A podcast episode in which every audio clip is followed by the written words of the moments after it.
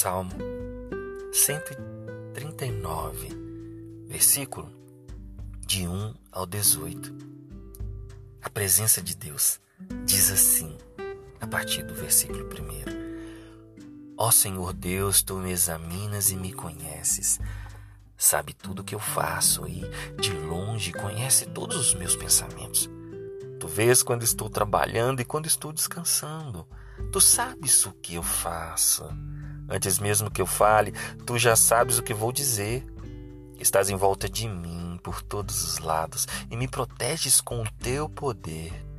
Eu não consigo entender como tu conheces tão bem. E teu conhecimento é profundo demais para mim.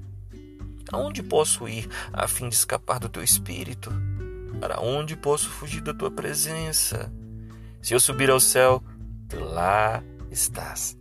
Se eu descer ao mundo dos mortos, estás também. Se eu voar para o Oriente ou for viver nos lugares mais distantes do Ocidente, ainda ali a tua mão me guia, ainda ali tu me ajudas. Eu poderia pedir à escuridão me escondesse e que em volta de mim a luz virasse noite. Mas isso não adiantaria nada, porque para ti a escuridão não é escura e a noite é tão clara como o dia. Tu não fazes diferença entre a luz e a escuridão. Tu criaste cada parte do meu corpo. Tu me formaste na barriga da minha mãe. Eu te louvo, porque deves ser temido. Tudo o que fazes é maravilhoso. E eu sei disso muito bem.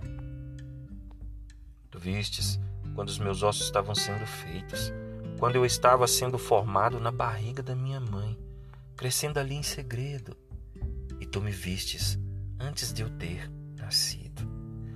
Os dias que me destes para viver foram todos escritos no teu livro, quando ainda nenhum deles existia. Oh Deus, como é difícil entender os teus pensamentos. Eles são tantos. Se eu os contasse, seriam mais do que os grãos de areia. Quando acordo, ainda estou contigo.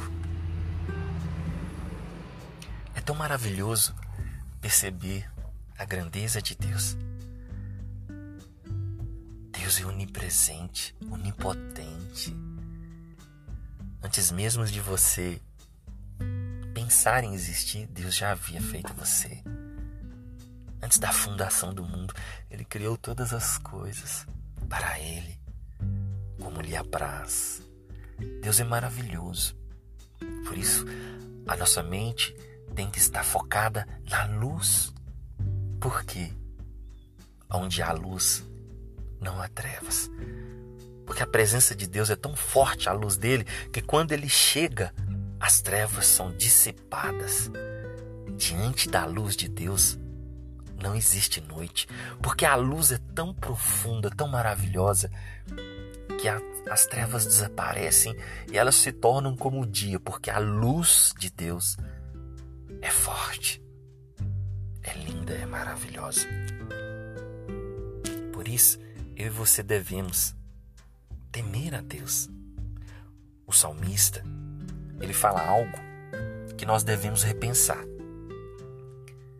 Se esse salmo fosse escrito nos dias de hoje, após mais de dois mil anos do nosso Senhor Jesus Cristo ter sido crucificado, morto, sepultado, ressuscitou, está vivo diante do Pai. Eu acho que nem eu nem você escreveríamos o que o autor desse Salmo 139 escreveu a partir do versículo 19, que diz assim: Ó oh Deus, como eu gostaria que tu acabasse com os maus. Gostaria que os homens violentos me deixassem em paz. Eles falam mal de ti. Contra ti falam coisas ruins. Ó oh Senhor Deus, eu odeio os que te odeiam. Como desprezo o que são contra ti. Eu os odeio com todas as minhas forças. Eles são meus inimigos. Ó oh Deus, examina-me e conhece o meu coração. Prova-me e conhece os meus pensamentos. Vê se há algum pecado e guia-me pelo caminho eterno. Oh, meu querido, minha querida. Aqui ele está dizendo, falando dos inimigos, mas nós precisamos compreender algo. Se os inimigos são espirituais, o diabo e seus demônios, esse é o nosso comportamento.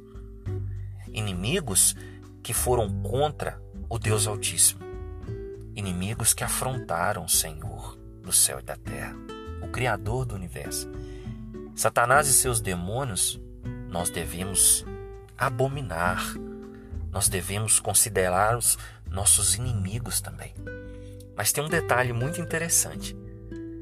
Hoje, após a vinda de Jesus Cristo, todas as almas são dele, os bons e os maus. Jesus morreu por todos. Então nós não podemos mais desejar o mal ou abominar as pessoas, condená-las, porque Jesus morreu por todos. Todos são dele e Jesus é de Deus. Então nossa luta não é contra as pessoas, e sim contra os demônios, esses inimigos espirituais.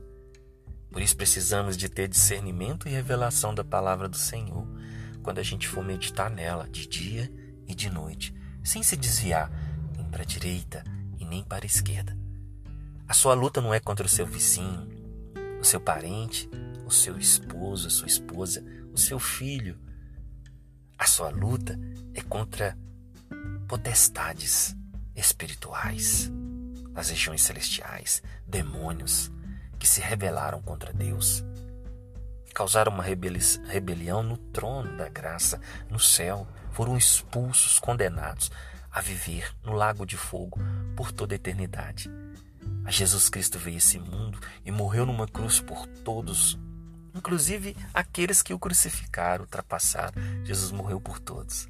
Então nós devemos amar aqueles que se acham nossos inimigos carnais, ou seja, as pessoas. E devemos odiar, mas os espíritos malignos, que são os inimigos de Deus e os nossos inimigos. Que Deus abençoe a sua vida e que Deus possa fazer o que o Salmo 23 ao 24 diz: Ó oh Deus, examina-me e conhece o meu coração. Prova-me e conhece os meus pensamentos. Vê se há em mim algum pecado e guia-me pelo caminho eterno. Foi isso que Jesus fez. Rasgou o véu e ele disse: Olha, eu não vou deixar vocês órfãos sem papai. Eu vou enviar o Consolador e ele habitará em vocês. E esse Espírito Santo que hoje habita em mim e fala com você e habita em você, te diz: ame as pessoas. Elas não são seus inimigos. Que Deus abençoe você com um dia maravilhoso. Abençoa sua família. Abençoa todas as áreas da sua vida. Que você receba o Espírito Santo. Em o nome do Senhor Jesus Cristo. Assim seja. Amém. Graça e paz amados e queridos. Tchau, tchau.